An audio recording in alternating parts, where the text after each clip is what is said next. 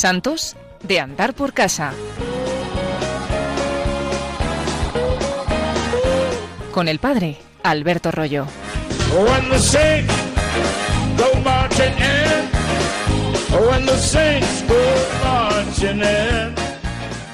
La figura de hoy pues es un Nuncio Sulprizio, una figura conocida en algunas regiones de Italia y además tiene un detalle hermoso porque fue beatificado por el Papa Pablo VI. Esta figura la quiere presentar el Papa mm, a los jóvenes del mundo entero porque es una figura sin duda cercana y muy hermosa, joven y además obrero. En aquella ceremonia de la beatificación decía Pablo VI, ¿puede un hombre joven ser santo? ¿Puede un obrero ser santo?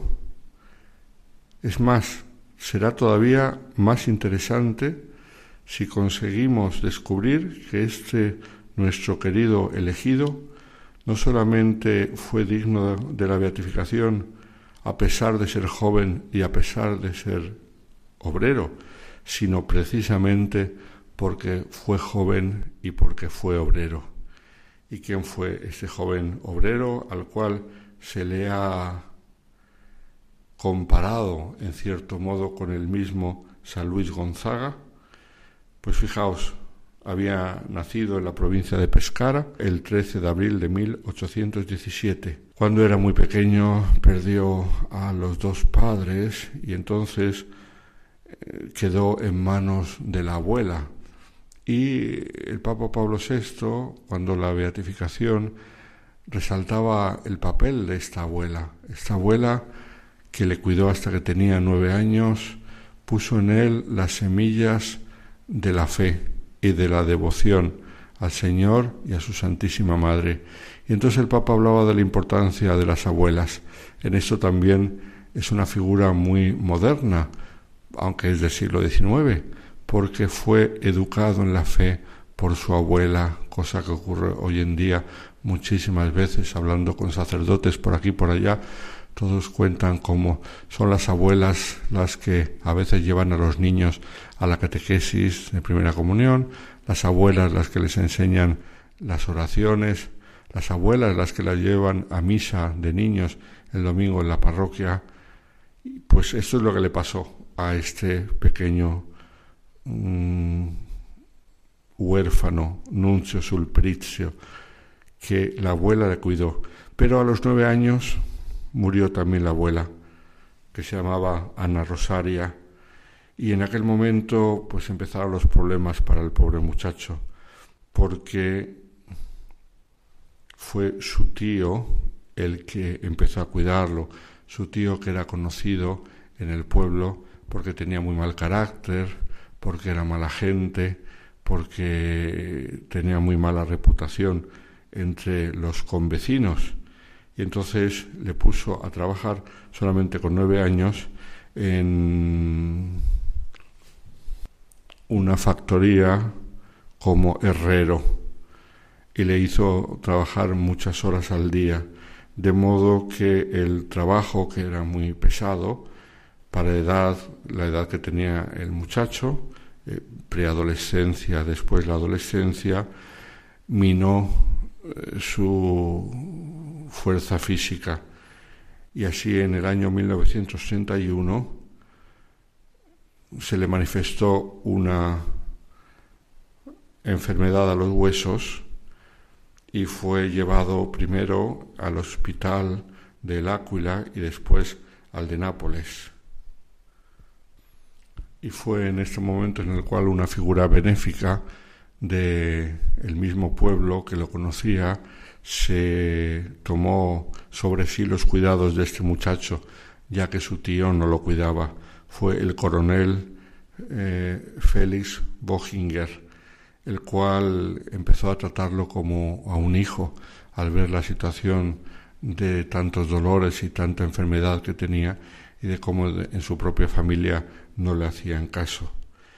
A pesar de los dolores terribles, Nuncio afrontó la enfermedad con una paciencia grandísima y con un ofrecimiento del propio dolor, que fue algo que impresionó mucho a los vecinos y a aquellos que le conocían del mismo pueblo. Tenía nada más que 19 años cuando murió el 5 de mayo de 1836. Como hemos dicho antes, ya el Papa León XIII lo propuso como modelo para la juventud trabajadora.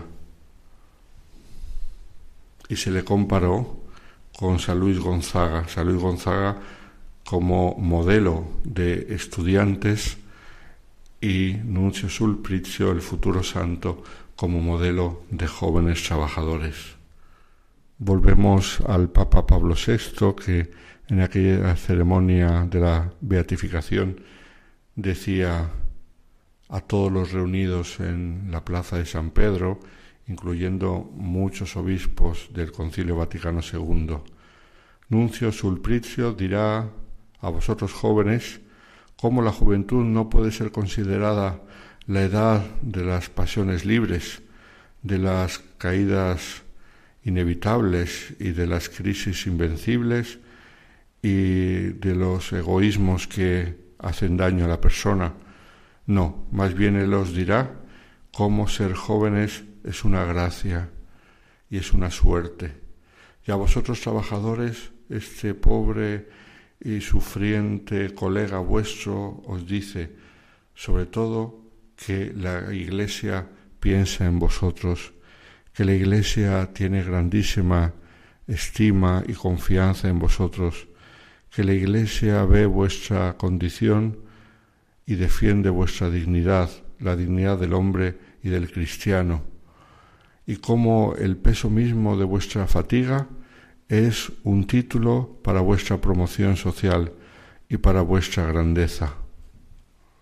No perdía ocasión el Papa Pablo VI en esta ceremonia de dirigirse también a los no creyentes que muchas veces abundan en el mundo del trabajo y decía, refiriéndose al joven nuncio, su infancia, por ejemplo, huérfana y pobre, señalada por tanta tristeza, nos invita a la meditación inmensa y de modo especial para los que no son de la escuela de Cristo, nos invita a pensar sobre el misterio del dolor inocente y cómo de una infancia en la cual se acumuló el sentido pesado de la soledad, de la miseria, de la brutalidad, no derivó, como muchas veces ocurre, en una psicología enferma y rebelde,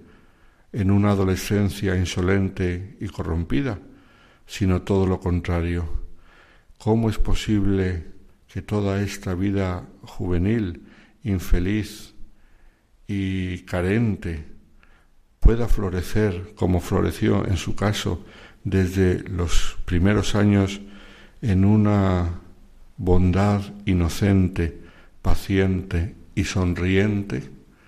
Pues esto era el gran interrogante que presentaba el Papa Pablo VI cuando la beatificación denunció Sulpricio, como a pesar de cualquier ambiente, a pesar de las dificultades objetivas de la vida, a pesar incluso de mm, amistades que no sean buenas y de dificultades objetivas de la vida, se puede florecer en una bondad sonriente, una bondad entregada y una bondad ejemplar que atraiga a los demás.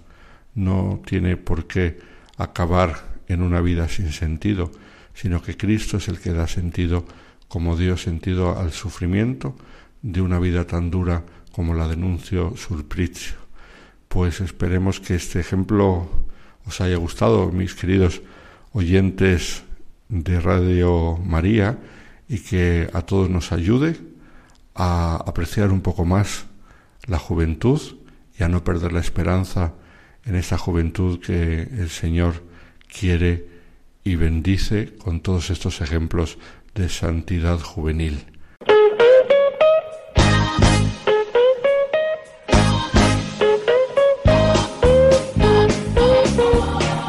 Santos de andar por casa.